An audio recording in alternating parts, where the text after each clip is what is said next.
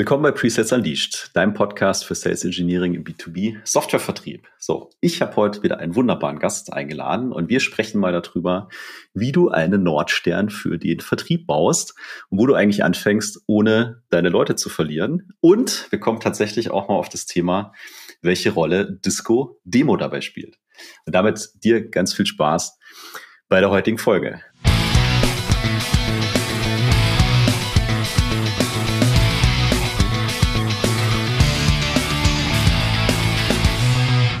Ich bin heute mal wieder nur, nur Jan, mit Gast allerdings. Zusammen mit Tim sind wir seit 25 Jahren Presets-Experten und helfen SaaS- und IT-Unternehmen, ihre Presets-Performance zu entfesseln. Und das machen wir, weil wir die Winrates erhöhen wollen, weil wir begeisterte Kunden haben wollen und weil du mehr Spaß in deiner Rolle haben sollst.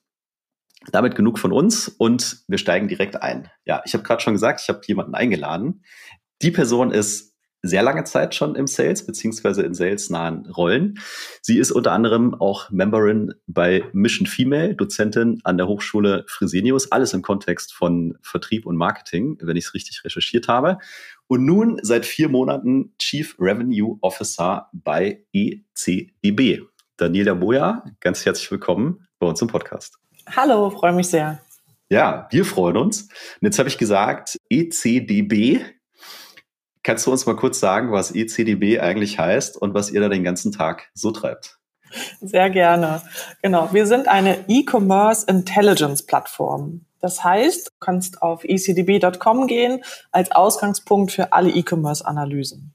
Wer macht das? Wir haben ein Analystenteam, was sozusagen analysiert den Markt im Bereich E-Commerce, dann natürlich auch auf Technologie setzt, sich diese Daten nimmt und dann alles bietet, was du eigentlich für Marktanalysen, für Partner-Lead-Recherche brauchst, für Wettbewerbanalysen und für Benchmarking. Sprich, wenn du jetzt rausfinden möchtest, okay, wo kann ich eigentlich mein Produkt international besser platzieren oder welche Kategorien sollte ich noch auf meinen Store nehmen oder welcher Marktplatz ist für mich der beste, dann sind wir da der beste Ausgangspunkt. Verstanden. Okay, cool. Und jetzt hatte ich gerade bei der Anmoderation schon gesagt, wir haben uns ja vor kurzem in Berlin kennengelernt auf dem Artist Summit. Warum und wieso, erzählen wir später noch. Und äh, dann sind wir ins Gespräch gekommen und du hast äh, ja gesagt, hast ja gerade erst neu angefangen, also bist jetzt äh, gute vier Monate sozusagen am Start als äh, Chief Revenue Officer. Und wir haben im Vorgespräch ganz viel drüber gesprochen, was du schon auf den Weg gebracht hast. Ne? Und das wollen wir mal für die äh, Zuhörer heute so ein bisschen einordnen. Jetzt stelle ich mir vor, du bist da vor vier Monaten angekommen, hast wahrscheinlich ein gewisses Zielbild im Kopf gehabt und bist dann auf ein bestehendes Team, bestehende Strukturen getroffen. Wie hast du denn gestartet, dir mal einen Überblick äh, zu verschaffen? Wo, wo war dein Starting Point? Ja, sehr gerne. Genau, das ist ja immer eine ganz tolle neue Erfahrung, eigentlich in so ein neues Team zu kommen und ein neues Team zu übernehmen. Erstmal die Leute kennenlernen. Also ich fokussiere mich tatsächlich immer erstmal auf die Menschen. Ich habe natürlich mit meinem Chef abgestimmt, was sind so seine Punkte, ne? was wollen wir zusammen machen. Also da haben wir schon so ein bisschen gemeinsam entwickelt, äh, wo soll die Reise hingehen. Und dann habe ich aber auch erstmal mit den Akteuren gesprochen im Team, sie erstmal alle kennengelernt, ganz einfach irgendwie Mittagessen gehen, Zeit mit denen verbringen, wirklich auch verstehen, okay, wie arbeitet ihr, was würdet ihr besser machen, wenn ihr es machen könnt, was läuft vielleicht auch schon sehr, sehr gut, was sollten wir genauso weitermachen. Also wirklich erstmal alles kennenlernen der Mensch sozusagen vor den Zahlen. Und dann bin ich natürlich in die Zahlen eingestiegen. Wir haben äh, zum Glück ein sehr gutes CRM-System, sehr gut aufgesetzt, äh, sogar zusammen mit dem Produkt- und Marketingkollegen. Das ist bei uns sehr besonders. Da habe ich mir natürlich erstmal angeguckt, was sind unsere Value Metrics, ähm, also wo stehen wir im Sales Funnel, bei welchen Zahlen, was sind unsere Conversion Rates in den unterschiedlichen Stufen und wie lange brauchen wir für welche Stufe. Und als letztes habe ich mir dann nochmal angeguckt, die Kunden. Also wer bucht eigentlich aktuell? Wer bucht vielleicht nicht mehr? Soll es ja leider auch geben. Wer ist unser ICP äh, und wie können wir das noch schärfen? Wir haben die Besonderheit, dass wir sehr international schon unterwegs sind. Äh, wir haben Kunden aus Asien, aus Amerika und aus Europa. Und da muss man natürlich noch genauer gucken, okay, wer innerhalb der Märkte ist eigentlich mein ICP und wer ist meine Buyer-Persona? Das waren so die ersten Dinge, die ich gemacht habe. Hm. Also so eine 360-Grad-Rundum-Analyse und ich finde es erstmal sehr sympathisch und auch sehr schön zu hören, dass du sagst, ich habe mich erstmal mit den Menschen hingesetzt und habe erstmal zugehört und gefragt, wie geht's euch und was denkt ihr und so weiter. Aber ich stelle mir das auch immer vor, wenn dann so eine neue Chefin kommt, die ganz oben drüber steht, ja, habe ich ja vielleicht auch Ängste ne? oder Sorgen, mache mir Gedanken und ähm, ich glaube, es ist immer da, man kann es nicht ignorieren und ich denke, diesen direkten Dialog zu suchen hilft immer, das frühzeitig abzubauen und Vertrauen aufzubauen und dann aber fairerweise auch zu sagen, wie sehen die Zahlen aus, wie sieht der Prozess heute aus. Was ist dir aufgefallen in deiner äh, Analyse, als du dir diese Welt angeguckt hast und als du mit den Leuten, äh, Leuten geredet hast? Ja, ich glaube, am Anfang ist es erstmal so, wir sind jetzt kein Problemfall. Also ich bin jetzt nicht gekommen, äh, sozusagen, um komplett alles anders zu machen. Wir sind ja Data as a Service. Das ist vielleicht nochmal speziell für uns. Das heißt, du kaufst den Zugang zur Plattform Meistens kaufst du fünf Sitze für deine Abteilung, für dein Unternehmen, je nachdem, entweder zentral für Deutschland oder vielleicht auch zum Beispiel europäische Sitze. Das heißt, wir gehen nicht ganz so tief in den Prozess rein beim Kunden, wie es vielleicht ein CRM-System machen würde äh, oder andere Software-as-a-Service-Projekte, die es da draußen am Markt gibt. Das ist, glaube ich, wichtig zu verstehen, warum bei uns der Sales-Prozess sehr an Software-as-a-Service angelehnt ist, aber wie gesagt, dann doch nicht so tief geht. Ich glaube, neben dem, was man so an Kleinigkeiten machen kann und wo man vielleicht auch mit der eigenen Erfahrung schon reinkommt, ist mir eigentlich relativ schnell aufgefallen, dass wir zu wenig über unsere Kunden wissen. Also wir haben zu wenig Fragen gestellt und deswegen haben wir auch zu wenig Wissen gesammelt und können so gar nicht mit dem Kunden interagieren, wenn du weißt, was ich meine. Also du hast dann vielleicht einen guten Termin gehabt und du warst dir sympathisch, aber danach ruft der Kunde nicht zurück oder du weißt nicht genau, wie kann ich denn jetzt sozusagen nochmal auf mich aufmerksam machen. Und das war relativ schwierig, wenn du nicht wirklich verstanden hast, wo war jetzt der Bezug eigentlich zu dem? Wir wussten genau, wo kam der Kunde her, wann haben wir mit dem gesprochen und wie lange, ne? Vielleicht auch, was sind die Next Steps? Aber dann geht es ja leider nicht immer so fließend weiter. Und ich glaube, um da die Friktion da nochmal zu unterbinden, ist es eigentlich sehr wichtig, mehr vom Kunden zu verstehen. Und das ist ja eigentlich eines der Basics in jedem Vertrieb. Also egal, was du eigentlich vertreibst, ist erstmal Kunden verstehen, Fragen stellen und äh, sozusagen in der Discovery und in der Demo auch wirklich gucken, dass du dir da die Zeit nimmst und da nicht so durchrauscht. Das proklamiert ihr ja auch ganz viel und das ist, glaube ich, irgendwie schon in den paar Jahren, die ich jetzt Vertrieb mache, hat sich das äh, noch nicht so sehr geändert, was auch ganz schön ist, weil ich glaube, ein wichtiger Teil, warum es der Job, der Job so viel Spaß macht, ist ja auch diese Interaktion mit Menschen und immer wieder zu hören, okay, was macht ihr eigentlich für ein Business und diese Neugierde. Ähm, und da habe ich gemerkt, da müssen wir auf jeden Fall irgendwie als Team nochmal ran. Mhm. Und wenn du jetzt sagst, zu wenig Wissen, was würdest du sagen, waren so die zwei, drei so ja, Wissenspunkte, die, die dann gefehlt haben? Weil du hast ja gesagt, hey, es gab eine Struktur, da gab es auch Next Steps und eigentlich schon sehr viel Transparenz. Also was war konkret dieses Wissen, wo du sagst, hey, das bräuchten wir eigentlich, damit wir gut weitermachen könnten? Ja, ich glaube, wir haben gut verstanden, was haben wir gezeigt und wie fand der Kunde das. Ähm, also welche Funktionen, welche Anwendungsfälle haben beim Kunden Anklang gefunden. Das ist schon mal gut. Wir haben aber nicht so richtig verstanden, warum. Also was macht er damit? Also du hast dann verstanden, okay, der Kunde möchte internationalisieren und dann hat er bei uns alles dafür gefunden, um sein E-Commerce-Unternehmen zu internationalisieren. Super. Wir haben aber nicht verstanden, warum ist das jetzt gerade eine Challenge oder ein Pain für den Kunden? Also will er sich da eigentlich ähm, nochmal einen neuen Markt erschließen oder hat er gerade totale Umsatzprobleme oder will er das ganze Unternehmen äh, vielleicht internationalisieren und ins Ausland transferieren? Das konnten wir nicht sagen. Und das ist natürlich genau der Unterschied dann, ob du wirklich verstanden hast, was er mit deinem Tool dann hinterher macht, oder ob du nur verstanden hast, was er vielleicht gut fand und dann so gleich erstmal gecheckt hast und weitergegangen bist. Ich glaube, dieses auch das Thema, woran wird dann der Kunde gemessen? Also hatten wir jetzt mit dem gesprochen, der das dann auch entscheidet, oder haben wir nur mit dem gesprochen, der jetzt nach intern geht und das vorstellt? Auch das war nicht immer klar. Also die Rolle im Entscheidungsprozess und wirklich auch, woran wird jetzt mein Ansprechpartner gemessen? Also sollte der sich das nur mal angucken? Ne? So, da gibt's ja ganz unterschiedliche Facetten, die man da haben kann im Sales-Prozess.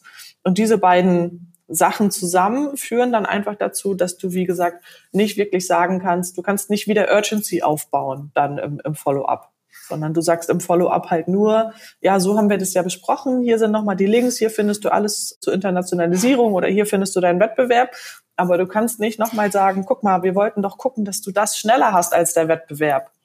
Dann lass uns loslegen. Genau dieses Lass uns loslegen fehlt dir halt, wenn du da vorher nicht sauber gearbeitet hast. Und das habe ich schnell gemerkt, wenn ich die Pipeline-Checks gemacht habe und wirklich wir sind durchgegangen, bei allen Opportunities sozusagen von rechts im Sales Funnel nach links, mal zu gucken, okay, wo liegt denn jetzt das schnelle Geld, nenne ich es immer. Wenn du dann einfach das nicht verstanden hast, dann ist es super schwierig, wieder mit dem Kunden ja, in, in so eine Aktion und in, in so eine gemeinsame Geschäftigkeit zu kommen. Weil dann ist der Kunde auf einem anderen Track geschäftig als du und das wird dann irgendwann schwierig wieder zusammenzuführen. Über 1000 Menschen im Vertrieb und Pre-Sales von Unternehmen wie SAP, Salesforce oder LinaX profitieren bereits heute vom Disco-Deck. Mit den 60 wichtigsten Fragen rund um Compelling Event, IT-Stack, ROI und fünf weiteren Kategorien bringt es deine Discovery auf die nächste Stufe. In Kürze wird das Disco-Deck auch auf Deutsch erscheinen. Um dich automatisch über die finale Verfügbarkeit benachrichtigen zu lassen, gehst du einfach jetzt auf discodeck.shop und trägst auf der Discodeck-Produktseite deine E-Mail-Adresse ein. Den direkten Link findest du auch in den Show Notes. Vielen Dank für deinen Support und jetzt zurück zur Folge. Okay, naja, verstehe ich. Da kriege ich ein Bild in den Kopf. Quasi die Informationen fehlten, um wirklich hinzugehen und zu sagen, hey, hier sind die Triggerpunkte, damit du verstehst, wir können tatsächlich dein Problem lösen und dann ja auch diese Lust kommt, ja genau, ich möchte das haben. Und nicht nur, okay, hier sind die Infos, äh, klick dich rein und ich freue mich, wenn du wieder anrufst, weil das macht eure Konkurrenz wahrscheinlich an der Stelle auch schon. Okay, also verstanden. Quasi aus deiner Sicht so ein Gap. Heute stehen wir hier, du hast so eine Vision im Kopf und vielleicht kannst du mal ein bisschen erzählen, was sozusagen deine, äh, deine Hypothesen, die du dann anfangs aufgestellt hast in, in Bezug auf diesen Nordstern, wo du, wo du gerne ähm, hin würdest mit der Mannschaft. Ja, wir sind ja noch ein relativ junges Unternehmen. Wir sind jetzt anderthalb Jahre alt äh, und da gibt es natürlich noch viele Nordsterne sozusagen, äh, sowohl im Produkt, im Marketing äh, und auch im Vertrieb. Und ich finde es ganz schön, dass wir da wirklich eng zusammenarbeiten und alle drei Verantwortlichen für den Bereich zusammen auch mit dem CTO gucken, okay, wo ist erstmal der Nordstern fürs Produkt? Wo wollen wir hin? Wo sehen wir das? Ähm, und wir glauben zum Beispiel ganz stark auch an, an Product-led Growth, also an Inbound-Geschäft. Ne, die Kunden kommen auf unsere Seite, können direkt buchen. Das finde ich persönlich total wichtig, weil ich nicht glaube, dass wir heute noch den Kunden dazu zwingen können, auf Montag zu warten zum Beispiel. Oder bei uns, die asiatischen Kunden, die haben jetzt eigentlich schon Feierabend, die hätte ich jetzt auch nicht so gerne um sechs in der Demo gehabt. Sondern wenn da dann jemand findet, okay, ich buche mir das direkt und das ist ja auch eine Datenbank, das ist relativ schnell, den Access zu bekommen. Du musst eigentlich wenig technisch einrichten, du kriegst eine E-Mail mit einem Passwort und dann kannst du direkt loslegen, ist das ähm, perfekt. Dann gucken wir eher, wenn die Kollegen im Customer Success Management dann anfangen zu deiner Uhrzeit, dass wir dann rausfinden, okay, was ist eigentlich dein Use Case? Warum hast du gebucht? Also, dass wir dann so ein bisschen eine Discovery nochmal nachgelagert machen, um die gleichen Informationen von dem Kunden, der inbound gebucht hat, zu wissen, wie von dem, der jetzt über uns im Outbound Sales gebucht hat. Und das ist das Erste, woran wir glauben.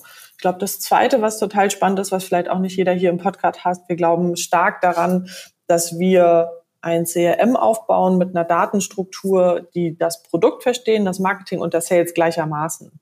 Das macht total Spaß da einfach, weil wir selber eine Datenbank sind und CRM-System auch, können wir unser CRM-System relativ gut von den Analysten, die auch für die Datenbank zuständig sind, bauen lassen.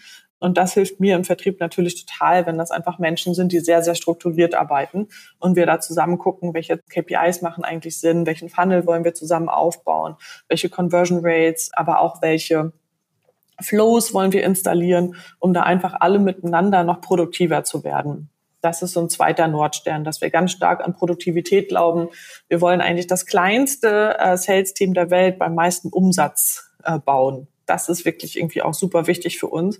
Und das finde ich auch ganz toll, dass wirklich so aus diesen Departments zusammen, dass das so getragen wird. Und das Dritte, äh, woran ich persönlich für den Vertrieb glaube, ist bei dem, was wir aktuell machen. Wir sind sehr transaktionell. Wir verkaufen noch im, im Durchschnitt sozusagen für neun bis zehntausend Dollar eine Lizenz im Jahr. Deswegen glaube ich noch an den einstufigen Sales-Prozess also ohne SDAs äh, in unserem Fall, sondern bei uns machen die Vertriebler tatsächlich vertical genau und Länder genau, gehen sie hin und gucken, okay, was ist eigentlich mein ICP, welche Kunden möchte ich irgendwie überzeugen. Wir können das nicht mit Cold Outreach in der Masse erreichen bei einer Spezialdatenbank, sondern ich glaube ganz fest an Industrieexperten, die dann auch irgendwann in einer Discovery den Kunden challengen können und einen Mehrwert geben. Das ist, glaube ich, da so ein bisschen mein Nordstern. Also wenn uns irgendwann der Kunde schon im ersten Call sagt, oh gut, dass wir gesprochen haben, ich habe was gelernt, das ist, glaube ich, so ein bisschen Premium Discovery. Das wäre ganz schön. Da sind wir noch nicht. Aber ich glaube, wenn man das auch den ja den Sales Manager und Account Executives, wie auch immer man sie nennen möchte. Bei uns heißen sie Industry Leads zukünftig, äh, weil es noch mehr darauf eingeht, dass sie auch diese Spezialistenrolle haben. Wenn man denen diesen Nordstern auch so ein bisschen aufzeigt, dann versteht auch jeder, warum das einfach auch der tollste Job der Welt ist. Das finde ich immer total schön.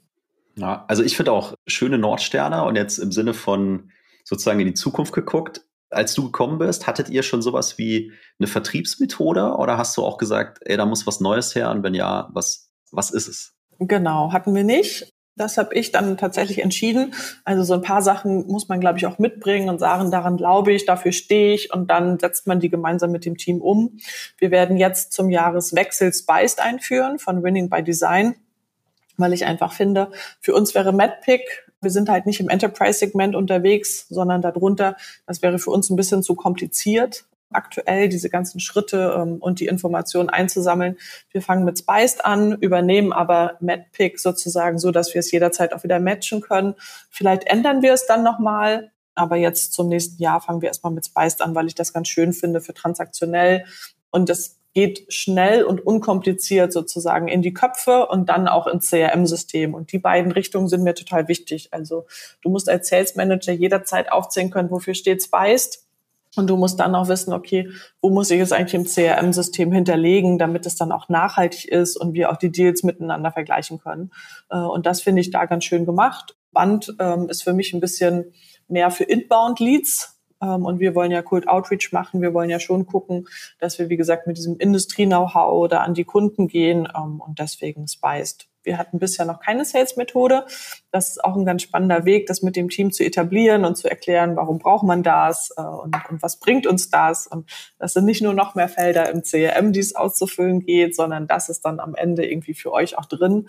Weil ich glaube, in, in erster Linie ist es so, du musst als Sales Manager, Account Executive musst du verstehen, was bringt das für mich? Also was ne, macht es mich schneller?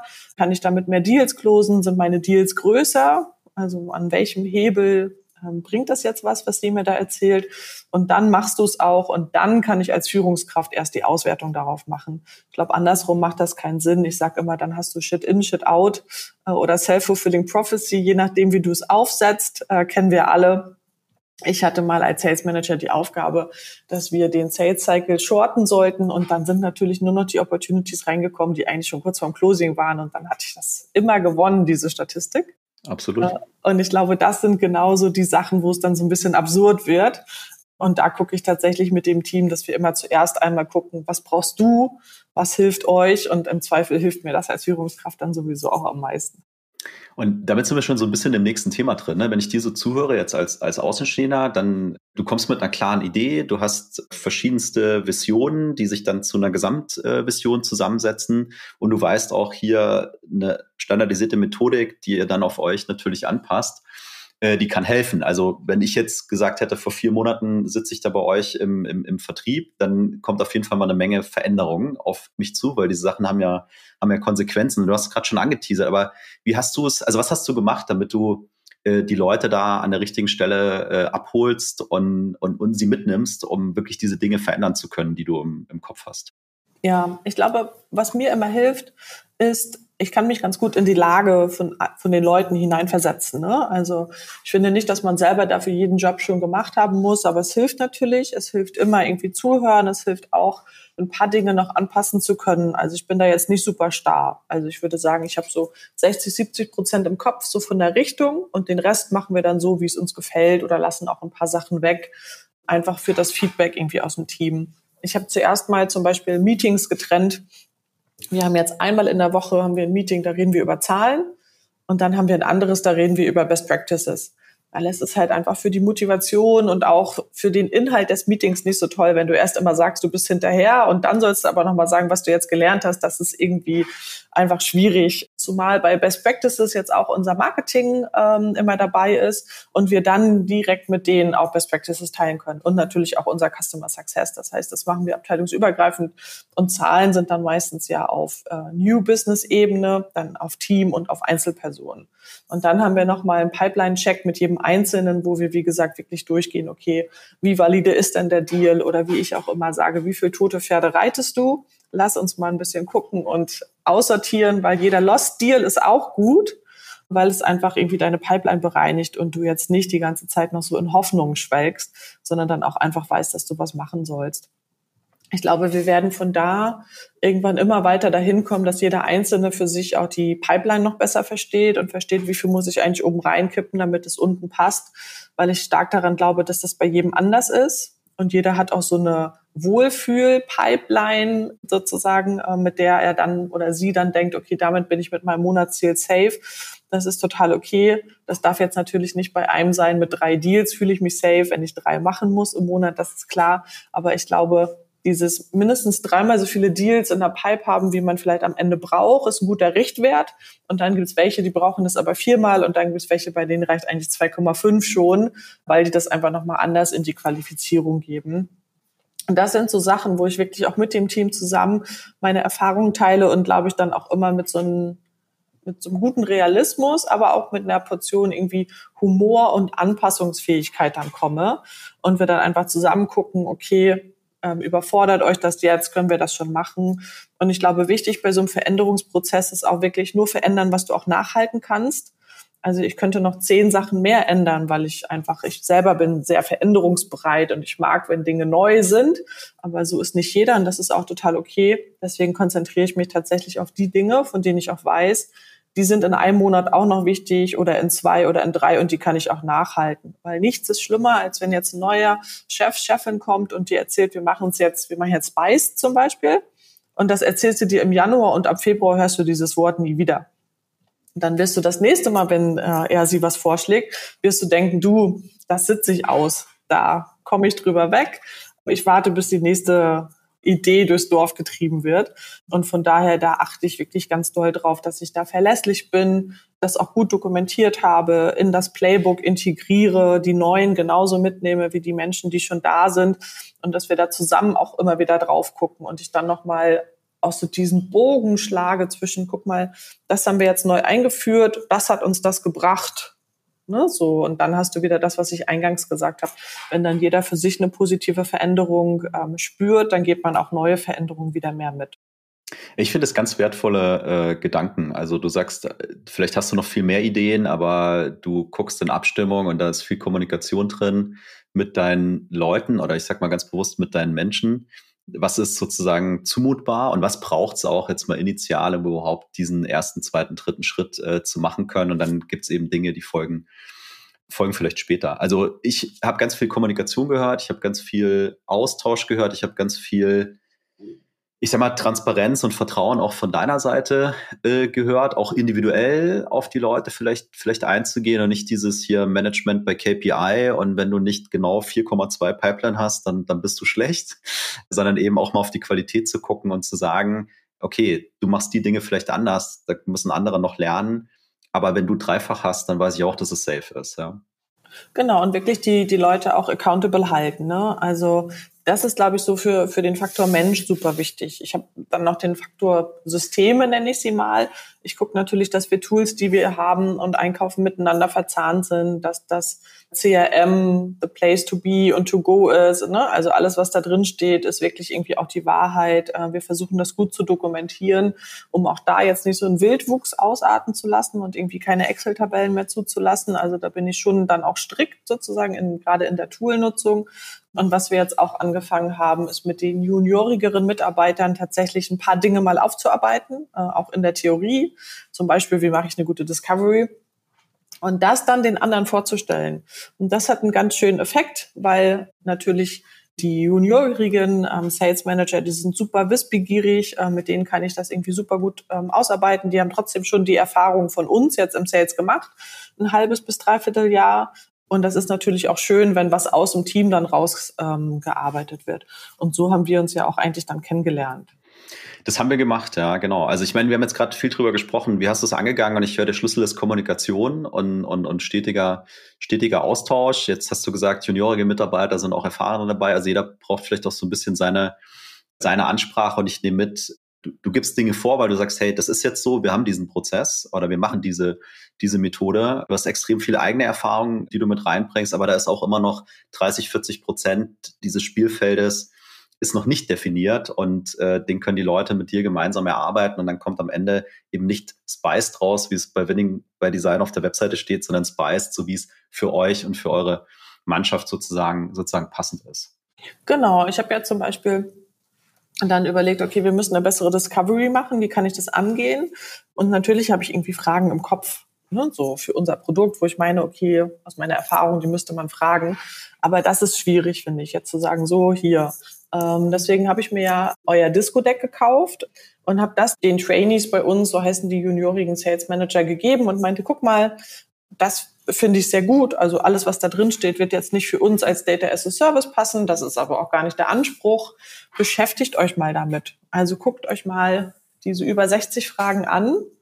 Äh, lest euch auch gerne mal die Rückseite durch, weil natürlich durch Purpose und Follow-up-Questions wird die einzelne Frage nochmal klarer. Und immer wenn ihr eine Frage erstmal abstoßend findet, weil es natürlich ganz neu ist, Fragen zu stellen. Äh, nicht, weil eure Fragen blöd sind, aber natürlich ist es irgendwie, auf einmal stehen da Sachen drin, von denen du denkst, so, die kann ich doch nicht einfach so fragen. Ne? So, dann schreibt ihr die erst recht mit auf, weil das sind meistens die, wo man am meisten rausbekommt. Die, die einem selber aus der Komfortzone holen, das wird beim Kunden dann genauso sein. Und dann haben wir das geclustert in, in Must-Questions, die wir zukünftig stellen werden, nice to have und äh, Fragen, die nicht passen zum Beispiel bei uns nach der technischen Integration dieser Block, zum Beispiel, das fällt bei uns ja raus, weil es eine Datenbank mit ähm, E-Mail-Zugang ist. Und das hat dazu geführt, dass wir wirklich, das war eine richtig schöne Mischung aus, aus diesem Kartenspiel, sehr haptisch, erstmal in, in der kleinen Gruppe abgestimmt, dann vielleicht nochmal ein, zwei Wordings auf uns angepasst, wo wir gesagt haben, das finden wir netter oder das passt halt mehr zu unserem Business und dann für die anderen Sales Manager zur Verfügung gestellt. Äh, und wir merken jetzt schon, dass es einfach mehr Spaß macht, Fragen zu stellen und dass auch die Demos, die wir sehen, wir lassen die meisten Demos aufnehmen ähm, über ein Tool und transkribieren und sehen jetzt schon, dass da einfach signifikant mehr Fragen gestellt werden. Äh, und plötzlich sind natürlich auch die Discoveries irgendwie ein bisschen anders. Also es macht natürlich auch als äh, jeder einzelnen Person, glaube ich, im Sales dann mehr, Spann, äh, mehr Spaß, den anderen wirklich kennenzulernen als vorher vielleicht immer so seine drei, vier Punkte abgefragt zu haben und dann äh, mit, das benutze ich sehr gerne, habe ich auch bei euch im Podcast gehört, äh, die Feature-Function-Kanone rauszuholen äh, und den Kunden eigentlich komplett zu überfahren. Und seitdem haben wir wirklich, also ich möchte nicht sagen, wir haben immer noch eine Feature-Function-Pistole, aber sie ist auf jeden Fall kleiner geworden. Und das finde ich schon mal sehr, sehr schön für vier Monate und wir fangen mal gemeinsam an. Ja, also ich wollte auch sagen, es ist äh, krass, was äh, ihr in so kurzer Zeit schon auf die, auf die Beine gestellt habt. Und ich meine, für mich, und ich bin oder versuche auch immer sehr menschenorientiert zu sein, äh, habe das Gefühl, so da liegt ein großer Schlüssel, ja, dass du nah an den Leuten dran bist, dass du nicht sagst, ich komme jetzt hin, weil es alles besser, sondern du bringst eine Idee mit rein, du hast eine klare Vision, du kommunizierst mit den Leuten und ähm, wenn du sagst, du nutzt so spielerische Elemente, sage ich mal, wie, wie unser Disco-Deck, dann baut das ja vielleicht auch mal so Hemmungen ab und Berührungsängste werden weniger. Und die Leute trauen sich dann auch mal, ne? weil genau, es ist nicht für jeden einfach, dann irgendwie auch mal diese Budgetfrage vielleicht zu stellen. Oder, oder, oder. Gibt noch ein paar andere Fragen, die uns vielleicht nervös machen. Und du hast eine in so einem Nebensatz gesagt, das finde ich sehr, sehr gut, dass du es gesagt hast. Als der Tim und ich dieses Deck gebaut haben, wir wussten nicht, was damit passieren wird. Ne? Wir hatten so eine, so eine naive Idee. Und was wir immer häufig erleben, ist, dass die Leute kommen und sagen, naja, so wie ihr das da draufgeschrieben habt, so kannst du aber die Frage ja nicht stellen. Und wir sagen, richtig. Und, und hoffentlich tust du das auch nicht, dass du das so stellst, wie es da drauf steht. Und bei dir habe ich jetzt verstanden, so, ihr habt es als Inspiration genommen, auch so als Themengebiete, aber ihr habt euch absolut die Freiheit genommen, eure eigene Formulierung, euer eigenes Wording mit reinzubringen, dass ihr euch auch wohlfühlt, so eine Frage zu stellen. Und das finde ich einen ganz, ganz wichtigen, wichtigen Aspekt, ne? weil so wie die Fragen da stehen, klingen sie am Ende vielleicht schon fast so wie ein Verhör und man muss sie um Kommunikation schon noch anreichern. Ja, voll. Also es bleibt ja immer noch ein Gespräch. Ne? Also Verhör ist genau der richtige Punkt. Ich meinte auch nur, weil wir jetzt versuchen, also wir haben uns mal vorgenommen, wir machen ja aktuell noch Discovery und, und Demo in einem Termin, weil das einfach für uns noch einfacher und gelernter ist. Und wir wollten jetzt nicht gleich mit allen Regeln brechen, äh, aber wir haben uns vorgenommen, wir stellen jetzt mal so 10 bis 15 Fragen, bevor wir unsere äh, Feature-Function-Pistole rausholen und dann vielleicht nochmal 10 bis 15 danach. Und damit kommt ja schon eine ganz andere Dialog in, in, in Schwung. Und natürlich ist das kein Verhör. Ich glaube, wenn du dann anfängst, wirklich zu sagen, okay, ich muss jetzt aber aus, aus dem Part ähm, ge, gewünschter State, muss ich eigentlich noch diese Frage stellen, dann ist es auch irgendwie schwierig. Ne? Sondern du musst eigentlich im, im Kopf haben, okay, was könnte man so grob fragen und was möchte ich eigentlich vor ähm, der Demonstration sozusagen noch wissen und auch um die Demo dann personalisieren zu können ad hoc und was sind eigentlich die Sachen, die ich mir vielleicht für danach nehme. Kommt auch so ein bisschen auf den Kunden an. Manche sind ja da sehr sozusagen wollen dann schnell irgendwie auch was sehen. Da muss man, glaube ich, auch so ein bisschen drauf eingehen. Gerade wenn man es dann nicht so gewohnt ist, Fragen zu stellen, ist natürlich so ein ungeduldiger Kunde immer auch noch mal schwieriger zu handeln. Von daher gucken wir dann einfach auch jetzt in den nächsten Schritten, dass wir vielleicht auch mal ein bisschen mehr darauf eingehen, okay, hast du eigentlich schnell erkannt, was ist das für ein Kunde? Wenn du siehst, der ist ungeduldig, dann hol den vielleicht auch nochmal so ab. Wenn du siehst, der willst aber sehr im Detail wissen, dann geh irgendwie diesen Weg. Also, dass wir wirklich in den nächsten Sessions auch nochmal mehr auf, auf den Kunden und seine Bedürfnisse eingehen das kommt dann, glaube ich, so ein bisschen. Man wird da ein bisschen lockerer und ein bisschen spontaner, ähnlich wie beim Impro-Theater, je häufiger man das gemacht hat. Ja, und also ich höre auch da, ne, es ist ganz, ganz viel Veränderung, die, äh, die noch ansteht. Du hast dafür noch gesagt, es haben so ein bisschen diese Triggerpoints gefehlt. Ihr habt schon Transparenz gehabt und Next Steps und so weiter. Aber so eine Disco bietet ja auch die Möglichkeit, äh, sozusagen eure Expertise mit einzubringen. Ne? Also so, so Sätze wie, hey, die letzten zehn, ich weiß nicht, wer eure Keyrolle ist, ich sage jetzt einfach mal CROs, mit denen ich gesprochen habe, die haben mir gesagt, eins, zwei, drei. So, wie gestaltet sich das eigentlich bei Ihnen? So, da zeige ich ja, hey, ich habe krasse Kompetenz, ne? ich rede hier mit den richtigen Leuten und zwar die ganze Zeit. Davon kannst du profitieren, lieber zukünftiger Kunde. Und jetzt lass mich aber doch mal hören, ne, ist das bei dir genauso oder gibt es noch andere Sachen? Und ist es auf keinen Fall aus meiner Sicht ein Verhör, sondern ist so ein Geben, Geben und Nehmen. Und jetzt muss ich natürlich schon nachfragen, weil Tim und ich in unserer Enterprise-Welt, wir verteufeln immer dieses Disco-Demo-Thema, also ein bisschen provokant natürlich auch. Du hast jetzt gesagt, ihr macht es und ihr macht es auch aus gutem Grund. Lass uns mal teilhaben. Warum geht ihr heute so vor mit dieser Disco-Demo-Geschichte? Genau, weil unsere Kunden haben tatsächlich, wenn sie zu uns gerade im Inbound kommen oder einen Request stellen, haben sie einen ganz großen Need. Also sie haben meistens ein Projekt auf dem Tisch oder sie sind so wie jetzt in der Strategie fürs nächste Jahr irgendwie mittendrin und wollen dann relativ schnell feststellen, ob wir ihnen helfen können. Die kriegst du dann meistens nicht nochmal in einen zweiten Termin. Und dadurch, dass es auch nicht so ist, dass wir die Demo stark individualisieren müssen im Sinne von noch was programmieren vorher oder solche Geschichten, können wir das schnell anpassen. Also eine Datenbank zu zeigen, kann, glaube ich, immer gleich sein.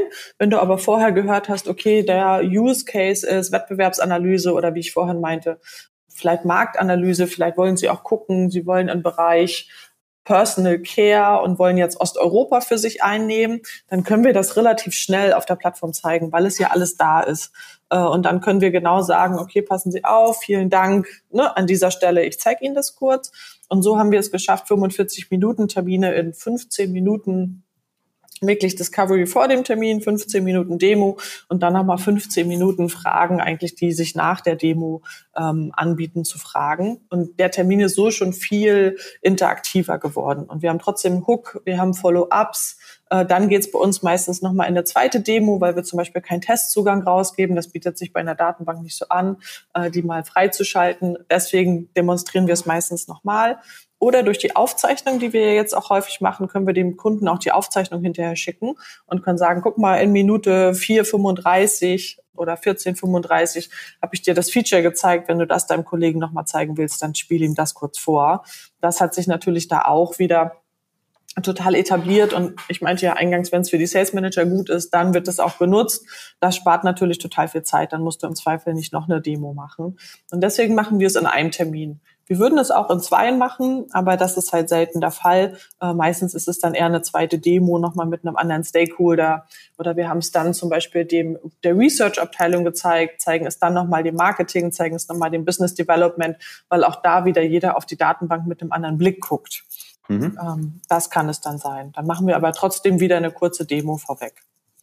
Also ich, für mich ist es nachvollziehbar, ne? Also deswegen sage ich, wir provokant verteufeln wir immer das Disco-Demo, aber mir, mir geht's hier ins Ohr und es ist für euch dann auch ein Stück effizient, ja. Und wenn du jetzt sagst, also vor deiner Zeit habt ihr es anders gemacht und jetzt übertreibe ich mal, habt ihr einfach 45 Minuten Features gezeigt und hinterher gesagt, hey, äh, hier ist der Link und, und klick dich doch rein. Was hat sich denn schon verändert? Ne? Also jetzt, ich habe schon gehört, drei Blöcke, a 15 Minuten, das klingt nach einer anderen Dynamik. Aber was hat sich aus deiner Sicht verändert in den vier Monaten? Ich glaube, das Wichtigste für mich ist, dass jeder mehr Lust hat, Fragen zu stellen und wirklich den Kunden wieder zu verstehen, weil so haben wir auch besseres Feedback für uns, für unser Marketing und für unser Produkt. Also wir verstehen einfach viel mehr, was wird damit gemacht. Und ich finde, es gibt ja nichts für mich motivierenderes, als wenn du dann so eine Demo hattest und der Kunde sagt dir, genau das habe ich gesucht und das hilft mir total und ne, so, oh, voll cool, das spart mir jetzt Zeit. Also, dass du wirklich deine ganzen Nutzenargumente, die du sonst immer so rausfeuern musst, eigentlich vom Kunden hörst. Ich finde, es gibt ja nichts Schöneres. Und ich glaube, wenn du merkst, das kommt durchs Fragen stellen, dann ist es eigentlich perfekt. Du musst auch viel weniger zeigen.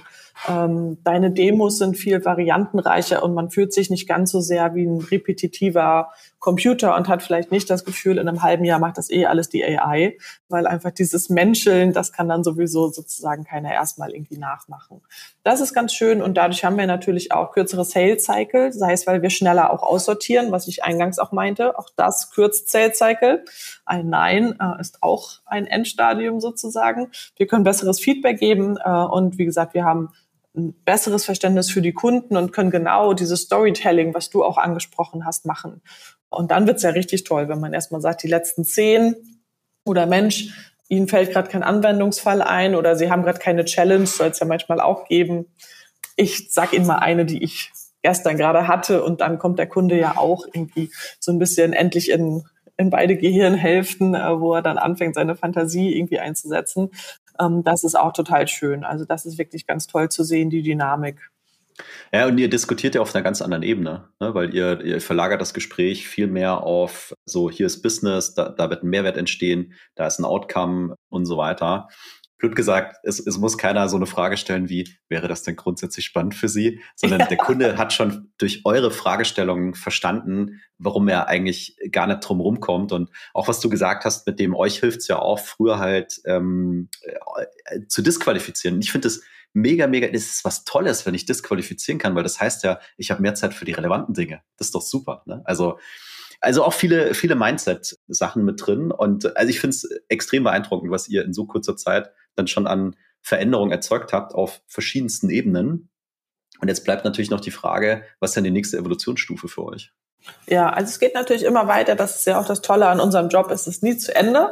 Äh, und mit allem, was da draußen jetzt gerade sich irgendwie so entwickelt, wird es eigentlich nur noch spannender, um ehrlich zu sein. Ich würde natürlich gerne jetzt darauf gucken, dass wir noch bessere Fragen stellen und, und auch wirklich Folgefragen stellen und nicht nur zack, zack, zack. Ich habe jetzt die fünf Sachen gefragt. Dann natürlich Redefluss, lassen wir den anderen ausreden. Vielleicht kommt dieses Persönlichkeitsthema noch mit dazu, weil ich glaube, wenn man einen sehr dominanten Ansprechpartner hat, muss man auch anders Fragen stellen, als wenn man jetzt jemanden hat, wo man nicht genau weiß, was ist die Rolle im Sales-Prozess. Das vielleicht so ein bisschen dazu. Ich möchte natürlich die Methode und dann auch eure Fragen ähm, damit im CRM verankern, dass wir das einfach besser auswerten können, äh, das noch besser verstehen. Dann kommt natürlich noch das Thema Einwandbehandlung, äh, also Objection Handling. Auch das funktioniert ja über gezieltes Nachfragen. Äh, auch da nehmen wir natürlich äh, als Inspiration eure Fragen, weil es macht ja jetzt gar keinen Sinn, nochmal irgendwie ein neues Fragenstack äh, für Objection Handling zu nutzen, sondern es sind ja eigentlich die gleichen Fragen. Du musst ja wieder zurück auf bestimmte Elemente aus der Discovery kommen.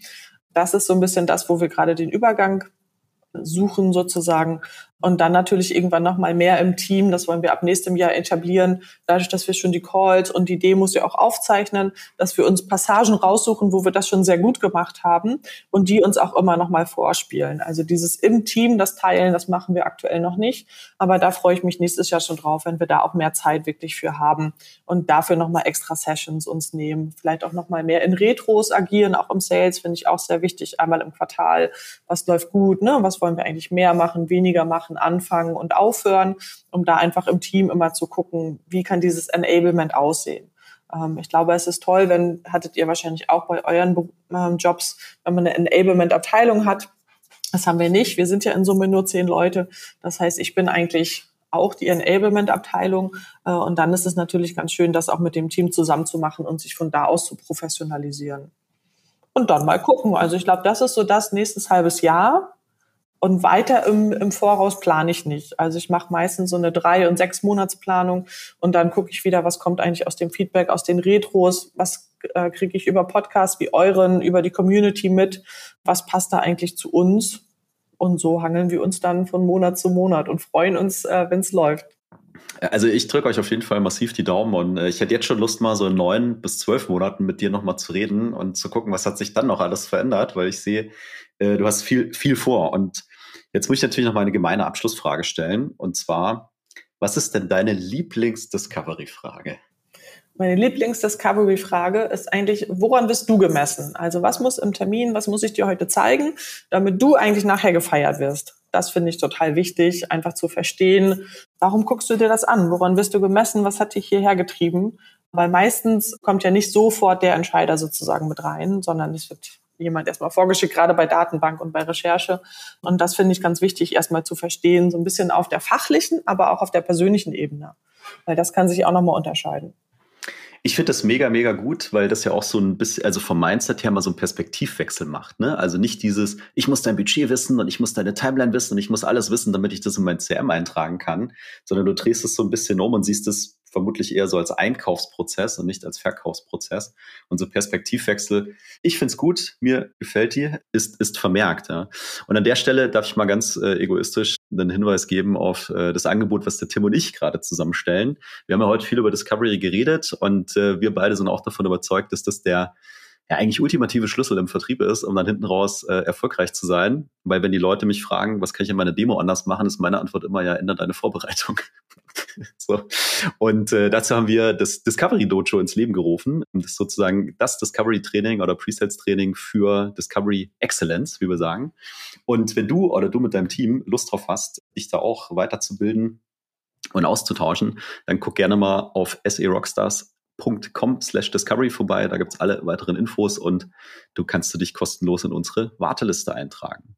So, ich äh, bin total begeistert, was du mit deinem Team in nur vier Monaten auf die Beine gestellt hast. Ich freue mich sehr, dass wir uns in Berlin kennenlernen durften. Ich hoffe, wir sehen uns nächstes Jahr in Berlin wieder. Auf jeden Fall. Ich habe schon Pre-Sale äh, mir das schon gesichert, das Ticket.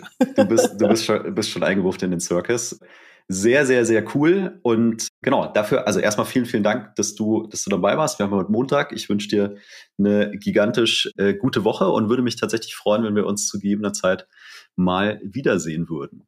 Sehr gerne. Ich wünsche allen eine gute Woche, wünsche euch viel Spaß beim Fragen stellen. Das wird nie langweilig und natürlich dann viel Erfolg im Abschluss, gerade jetzt im Jahresendspurt. So ist es. Und das war für dich wieder Presets Unleashed. Das ist dein Podcast für Sales Engineering im B2B Softwarevertrieb. Heute mit Daniela und Jan. Das nächste Mal auch wieder mit Tim. Schön, dass du wieder mit dabei warst und bis zum nächsten Mal. Bye, bye. Ciao.